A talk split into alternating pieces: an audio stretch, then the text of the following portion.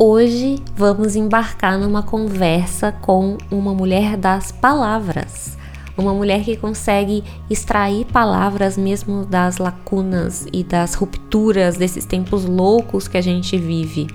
Ela é autora de Todos os Meus Ex-Heróis São Machistas, Sobre as Linhas Extintas e Houve um Ano Chamado 2018. Ela já escreveu para a revista Capitolina e é co-criadora do Mulheres que Escrevem, uma iniciativa que promove, debate e faz circular a escrita produzida por mulheres. Eu vou falar com ela e é uma alegria poder falar com uma contemporânea na qual me reconheço tanto nas palavras, Thais Bravo. Olá! Estou até sem saber o que falar depois dessa apresentação linda, emocionada de estar aqui nesse podcast que eu amo tanto. e sou fã, realizando sonhos. Então, eu já vou começar a lançar uma pergunta que é, eu acho que é a pergunta esperada se você é uma pessoa que escreve, né? Que é como começou isso? Onde a escrita entrou na sua vida? Ah, essa pergunta, né? Eu acho que a gente está sempre reformulando uma resposta para ela, né? Ou inventando uma outra resposta. Mas eu acho que para mim começou muito com a leitura, né? Eu sou filha de educadores e a minha mãe trabalhava alfabetizando. Então, antes mesmo de eu aprender a ler, ela comprava para mim gibis, assim, muitos gibis. E eu tinha muita curiosidade de saber o que estava escrito ali, quais, eram aquelas histórias, né? E, e aí ela começou a me alfabetizar em casa. E eu sempre tive muito esse contato com, com livros, é, livros, gibis, literatura infantil, e isso foi ficando comigo, fui crescendo cercada de livros, tive esse imenso privilégio de que é, isso era algo dado na minha casa, sempre que eu queria um livro eu ganhava. E em algum momento eu comecei a entender que eu queria também escrever histórias. Mas, não sei porquê, com uns 14, 15 anos eu queria ser roteirista. Eu não queria escrever é, livros. Mas eu gostava daqueles filmes tipo Antes do Amanhecer, que é muito mais o diálogo do que qualquer outra coisa, né? Então, assim era uma roteirista já muito pensando no texto mesmo, não nas imagens. É, eu acho que eu fui começando a, a entender que eu queria criar histórias e nisso eu comecei a escrever. Mas daí foi todo um processo até entender o que eu realmente queria escrever, onde estavam as minhas questões e qual o formato, né? É engraçado que eu tenho eu tenho livros publicados de poesia, mas eu não me entendo como poeta, eu me entendo como escritora mesmo. Eu acho que a poesia é um formato que eu exploro, mas eu tô aí, meu interesse é estar tá escrevendo, ainda não sei quais formatos, quem sabe ainda, não escrevo um roteiro. Fica aí esse sonho da, da adolescência. Mas acho que começa um pouco assim, como leitora, e depois vai vou construindo aí as, as minhas próprias histórias, a minha vontade de participar desse universo também. Sim. E quais são os formatos que você. Você falou que a poesia é um dos formatos que você explora. Pois é, nesse do formato a gente sempre fala muito na Mulheres que Escrevem desses formatos híbridos. Assim, a Estela Rosa, que é minha companheira de iniciativa e amiga, ela fala muito dessas escritas anfíbias que misturam vários formatos, vários gêneros. E eu acho que tem uma questão de ser uma pessoa, né, nascida e criada na internet praticamente, nascida não, mas criada, né? É, que a internet inventou gêneros próprios, né? E acho que escrever para a internet foi um formato assim em que eu fui desenvolvendo a minha voz, os meus temas. Então, escrever newsletter é um formato que é meio ensaio, mas também um pouco crônica, eu não sei. Inclusive, a minha newsletter é híbrida. Às vezes eu mando um poema do nada, tem, dias, tem vezes que eu mando uma resenha, eu nunca tenho um formato específico. E eu tenho pensado em tentar escrever, talvez pensando mais em teatro, mas não que eu queira fazer uma peça só para usar o formato. Mas são ideias, não sei. Mas acho que é isso, ensaio mas um ensaio de alguém que escreve para a internet, sabe? Sabe que eu também tenho essa mesma dificuldade de definição, sabe, em relação ao que eu escrevo, principalmente de textos na internet, né? Eu sou uma escritora que foi formada na internet. Eu não sei separar é, o que é o sabe o que é o meu trabalho literário, o que é o meu trabalho de internet. Eu vejo como uma coisa só. Lembro aqui de um poema seu sobre uma linha que foi extinta, uma linha de ônibus. Eu acho que é que me trouxe um pouco isso, sabe, dessas desses limites que a gente vai tentando traçar, sabe? Não, super. Eu acho que a internet é um meio, né? E você explora isso de uma forma que eu acho maravilhosa, porque o podcast é uma plataforma de leitura, né? E acho que cada vez mais a gente tem que experimentar esses formatos. Eu não sei, assim, eu realmente sinto que os blogs, né? Eu, eu tive muitos blogs e tive antes dos blogs os fotólogos. Então, e agora, né, o Instagram é isso, a gente posta foto e texto, mas o que mais comove as pessoas, mais que cria o famoso engajamento, são os textos mesmo, muito mais do que as fotos. É, se você for ver, até os artistas visuais agora usam muito, muitas palavras, né? É, frases nas suas artes. Então, acho que a gente está aí vendo que é muito doido, porque de fato tem muita imagem na internet, tem muito áudio, tem vídeo, mas a palavra não perde a sua força, o seu apelo. E eu acho que eu fui formada por aprender a contar minha vida na internet e depois achar muito ruim esse processo, é, não querer mais contar a minha vida na internet, pelo menos de um certo formato. E acho que ainda estou tentando é, explorar um pouco isso. Fico pensando muito em como é que a gente pode, principalmente nesse momento, né, que tá tudo tão difícil, falar da gente, escrever de um lugar um pouco autobiográfico, se autoanalisando, mas que ainda faça sentido coletivamente, sabe? Acho que isso muda muito a minha escrita. Eu comecei a me perguntar muito sobre isso na newsletter, nos poemas.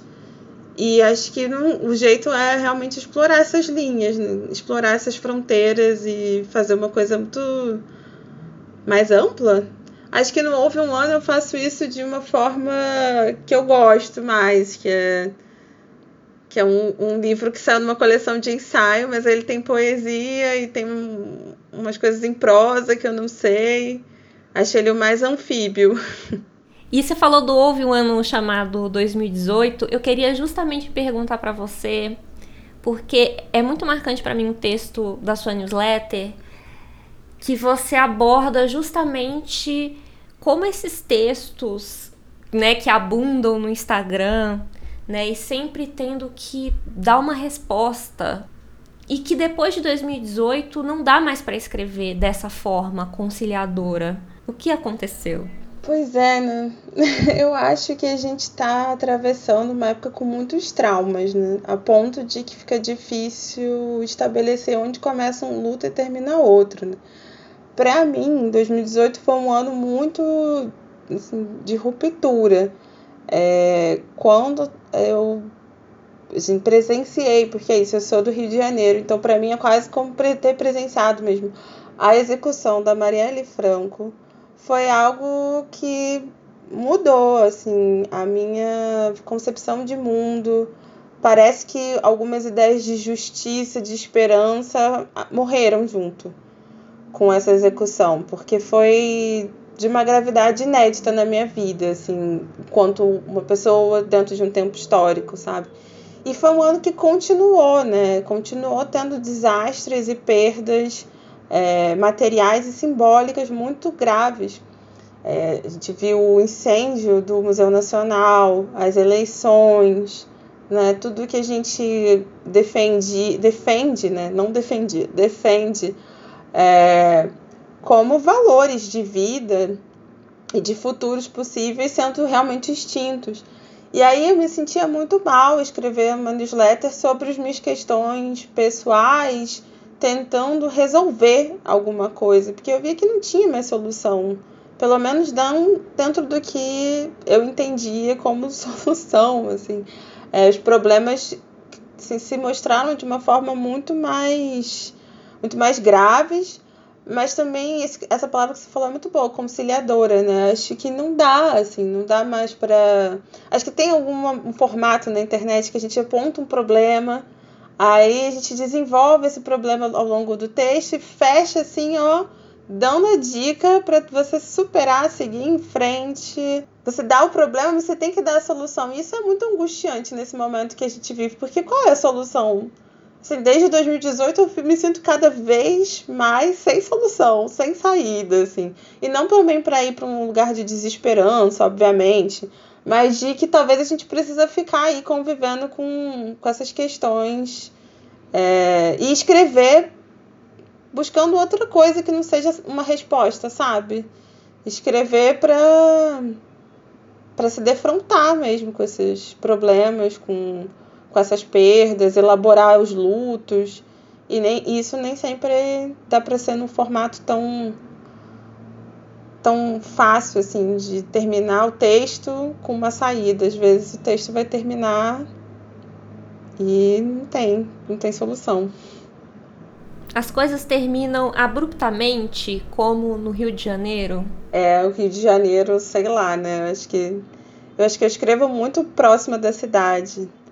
E é um grande Deus me dibre, quem me dera, assim. O, o Rio de Janeiro tem suas próprias regras, né? Suas próprias formas de sei lá, de, de compreensão e isso muda muito do, do nosso, nosso modo de escrever também, acho com certeza. Eu ia falar da Valesca Torres, que é uma poeta aqui do Rio, e ela escreve muito sobre a cidade. O modo como ela escreve me lembra como é estar existindo com o meu corpo no Rio de Janeiro, nos ônibus do Rio de Janeiro. Assim.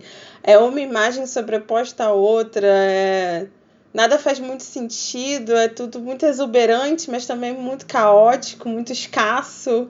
É... E eu acho incrível assim como ela consegue trazer isso para a poesia e ela é maravilhosa. O livro dela se chama O Coice da Égua. Saiu pela editora Sete Letras. E quais histórias suas com o Rio de Janeiro já entraram? Já foram absorvidas pela sua escrita? Que tipo de história acontece no Rio de Janeiro de Tais Bravo? Eu escrevi um livro muito focado nas minhas histórias de ônibus, né?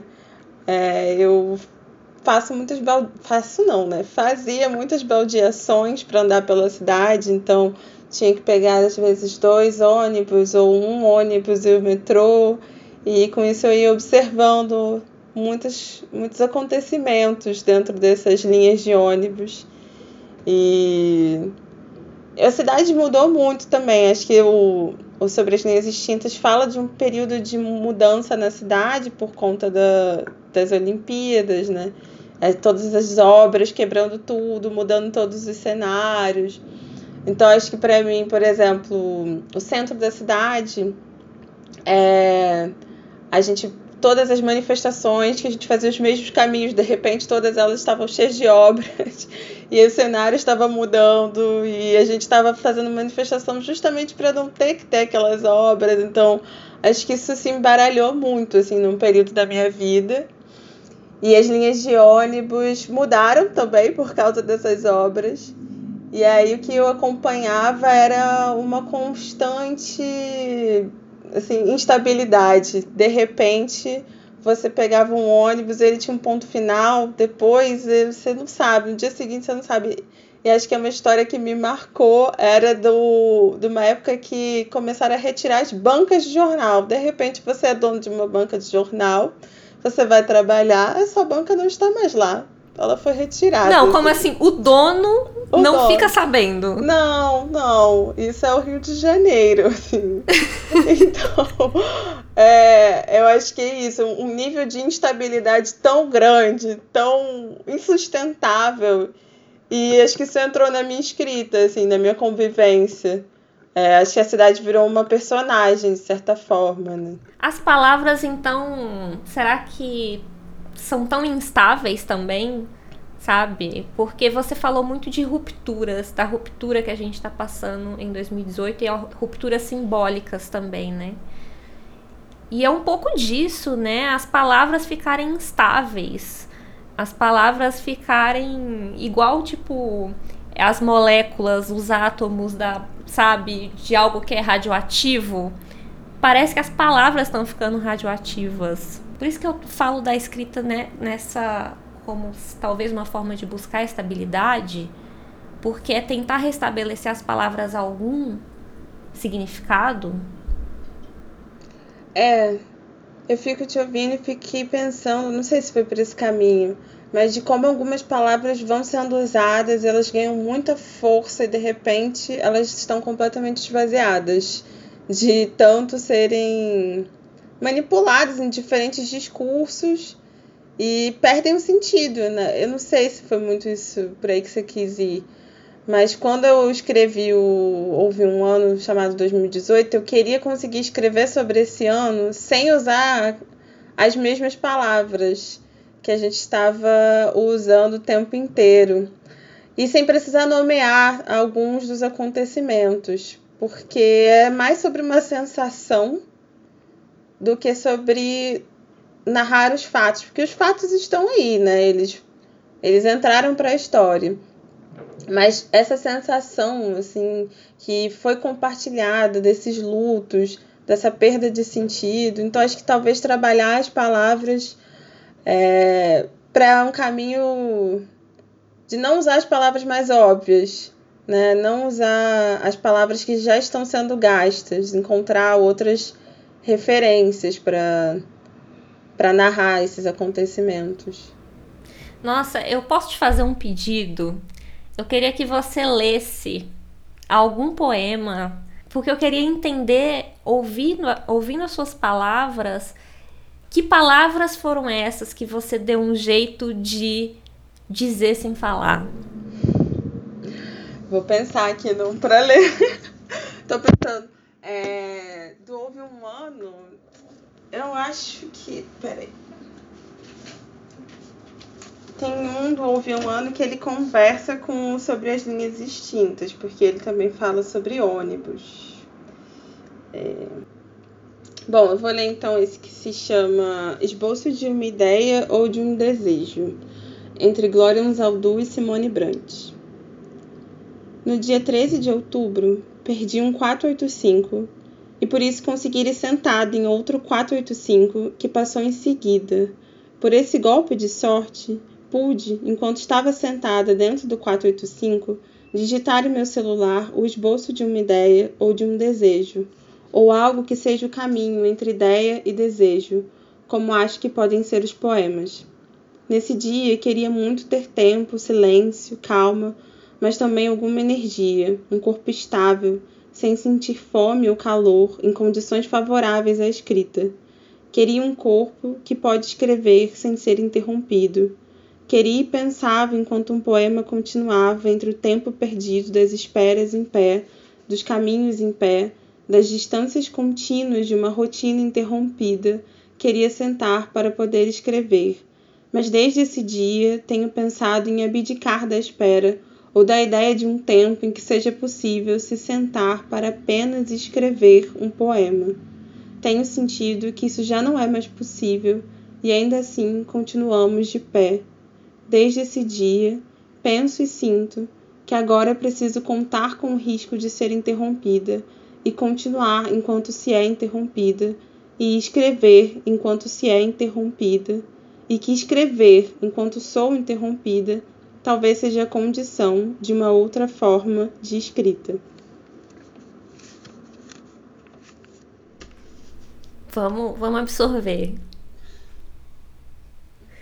E assim, só a palavra interrompida, ela diz tanta coisa.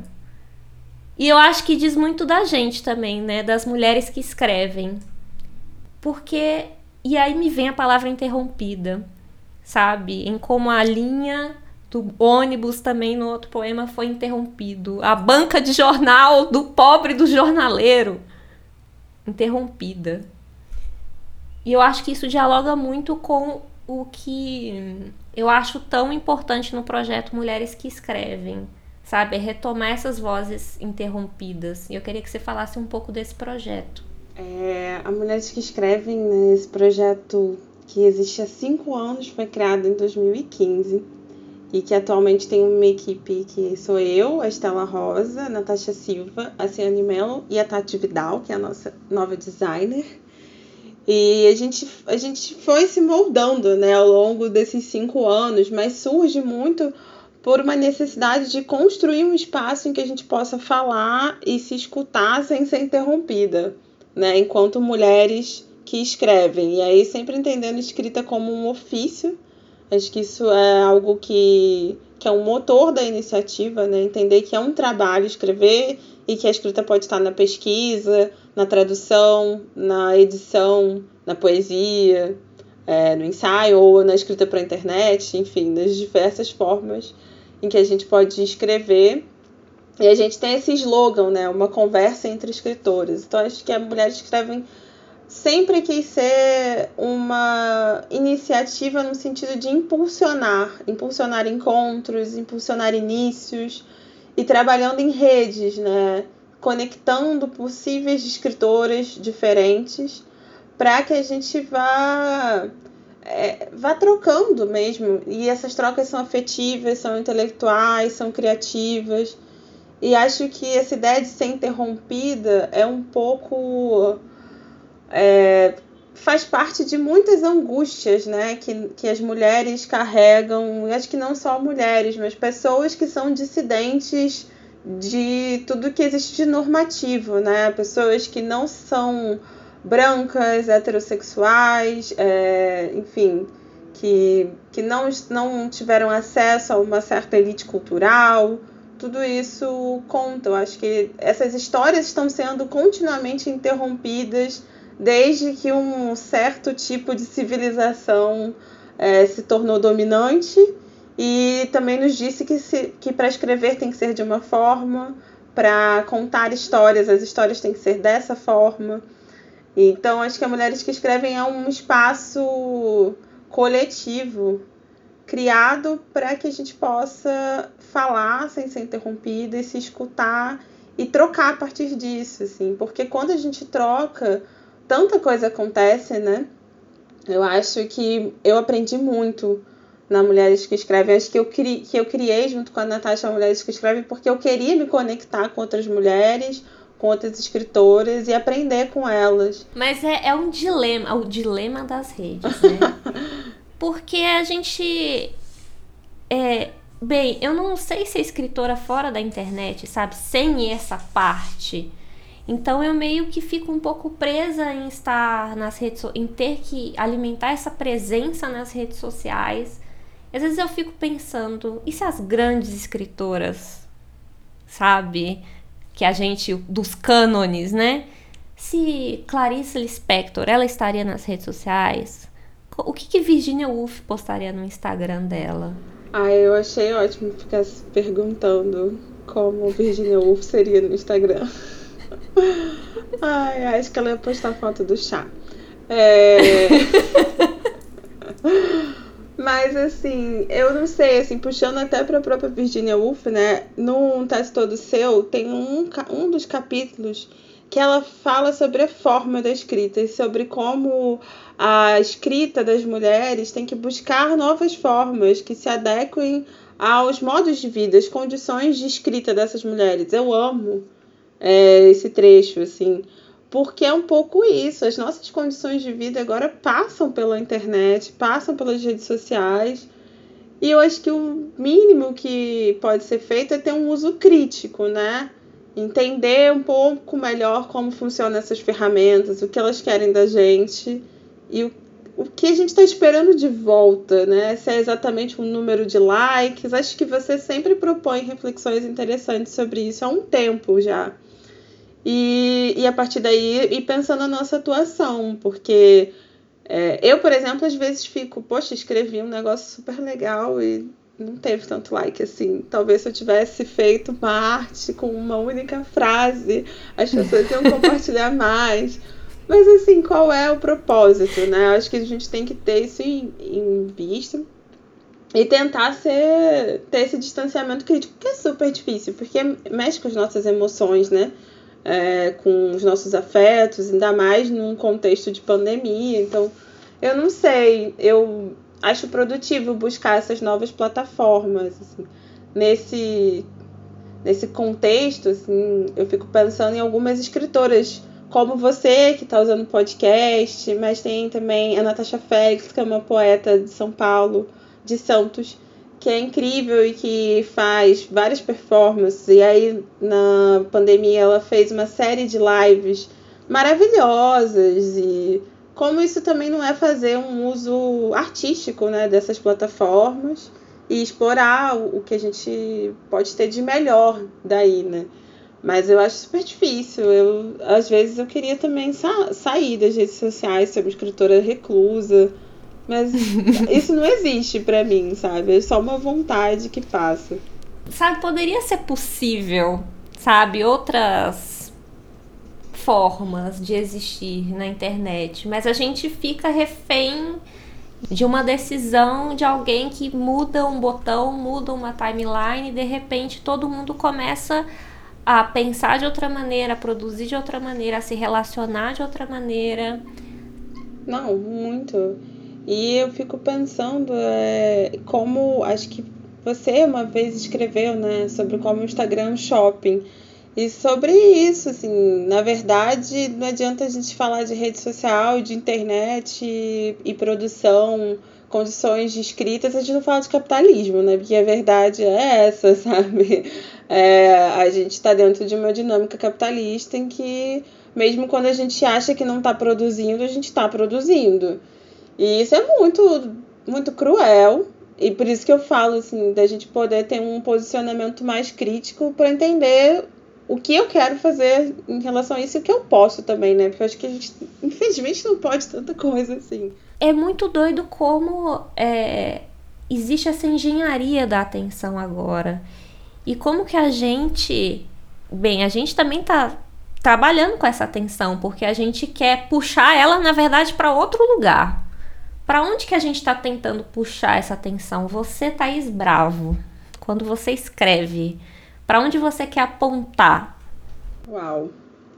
Pois é, eu tava pensando nisso agora há pouco, fiz um tweet falando sobre isso, porque eu tava escrevendo um texto e aí de repente eu vi pro meu Instagram que tava indo para um caminho muito de conselho e de dica e que eu não queria fazer isso, sabe? Porque eu não sei, acho que aquele conselho me serve, mas é muito mais sobre mim sobre, do que sobre qualquer outra pessoa que vai ler e o quanto aquilo não pode causar um sofrimento mesmo psíquico para uma outra pessoa que vai entender aquilo como um outro imperativo de como ela deveria estar vivendo a vida dela e ela não está vivendo.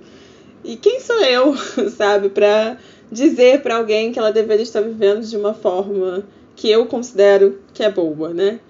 Então não sei, eu acho que na escrita eu tenho tentado pensar agora como um espaço de experimentação em que eu possa acessar também as minhas próprias histórias para buscar outras formas de contar essas histórias. Eu tô no momento tentando escrever um livro sobre a minha família. Na verdade, quando eu escrevi um Houve um Ano, eu estava tentando escrever um livro sobre a minha família. E não consegui, fracassei. E no Houve um Ano tem uma parte que eu falo da minha família também, muito breve, tem uma carta para minha mãe. É, é um tema que está sempre ali me rondando, mas eu tenho muita dificuldade. E tô tentando investir no que é difícil, sabe? Porque acho que é um caminho também. É, assim como eu, a gente conversou aqui, né, sobre fugir desses textos já muito prontos, em que querem uma solução, acho que a minha escrita nesse momento tem apontado para olhar para o que é ali sem, sem uma saída pronta, é, que está ali pronto para ser recontado, não para ser resolvido, sabe? Perfeito.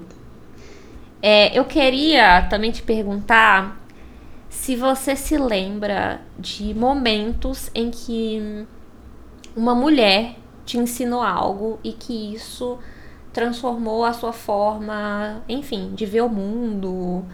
Que isso se reflete, claro, na escrita, mas que momento foi esse? Você se lembra? É, eu vou falar de um mais recente, que eu trabalhei numa produtora de cinema. É, trabalhava não escrevendo roteiro, que era o meu sonho de adolescência, mas trabalhava numa parte mais de textos para editais, é, fazer pesquisa de conteúdo. E aí foi muito interessante acompanhar uma das cineastas, que é a Carol Benjamin, produzindo o filme dela, que é um filme que tem também um texto muito ensaístico, assim, do roteiro. E achei que acompanhar é um processo longo, porque fazer filme demora muito mais do que fazer um livro, assim. É um exercício de paciência louco. Pra... Envolve muita gente também, né? Muita gente, dinheiro, muitas etapas. É, nossa, assim. É, para quem tá acostumado a escrever e fazer tudo sozinho, é, chega a ser des desesperador esse processo de ver quantas etapas são necessárias para um filme estar pronto. Mas eu aprendi muito também no sentido de que, como era uma produtora pequena, eu também vi todo o rolê burocrático que a gente precisa enfrentar para ser artista no, nesse país, assim, né? De quanto de quanto trabalho chato preciso ser feito para você ter os seus momentos de criação que você deseja enquanto artista, sabe? E a Carol, o filme da Carol fala muito sobre a família dela e foi uma grande inspiração também para eu. É, foi um grande gatilho para o que eu tenho tentado escrever assim sobre a minha própria família. Mas eu também penso muito, sei lá, nas mulheres que sempre me cercaram. Assim, a minha mãe é mulher que começou uma escola na garagem da casa dos pais dela. E sempre foi muito, assim, uma pessoa que faz, sabe? É, então eu aprendi a ser uma mulher que faz, assim, que está na prática, que precisa estar em ação, observando a minha mãe. E e de criar possibilidades, né? Porque ela criou aquela possibilidade na vida dela, assim. Eu fico pensando tanto que a Mulheres que Escrevem não foi também um, uma coisa que eu inventei ali na, na garagem da minha internet, sabe? Caraca, é tipo o Bill Gates, né? Você tá, você tá fazendo coisas na garagem, sim. Por que, que a gente também não fica milionária? É, né? E coisas tão importantes assim, né? Cuidar de crianças, né? O trabalho de cuidado, né? O quanto isso. Por que, que não é esse trabalho que deixa a gente milionária, né? Total, assim.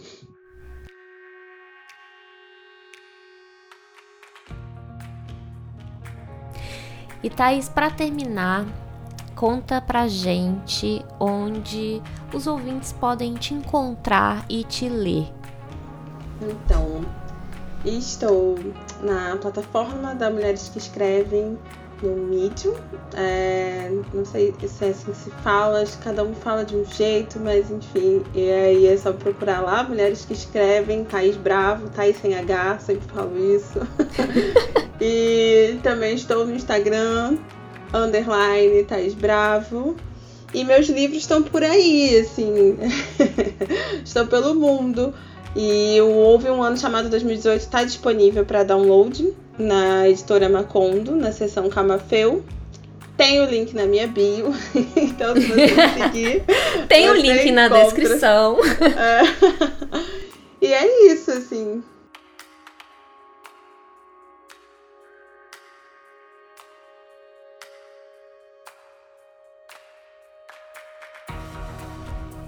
Saio inspiradíssima dessa conversa. Eu espero que você que esteja aí ouvindo tenha gostado dessa conversa entre escritoras. Obrigada, Thaís, por me proporcionar isso.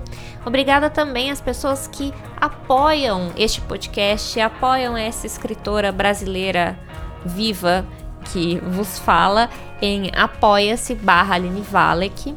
A trilha sonora é do Pest Alarm e não deixa de ir curiar, dar uma espiada nos links da descrição, tá? Dá maior trabalho colocar. faça esse favor. Então, obrigada por ouvir essa conversa e até a próxima. Um beijo.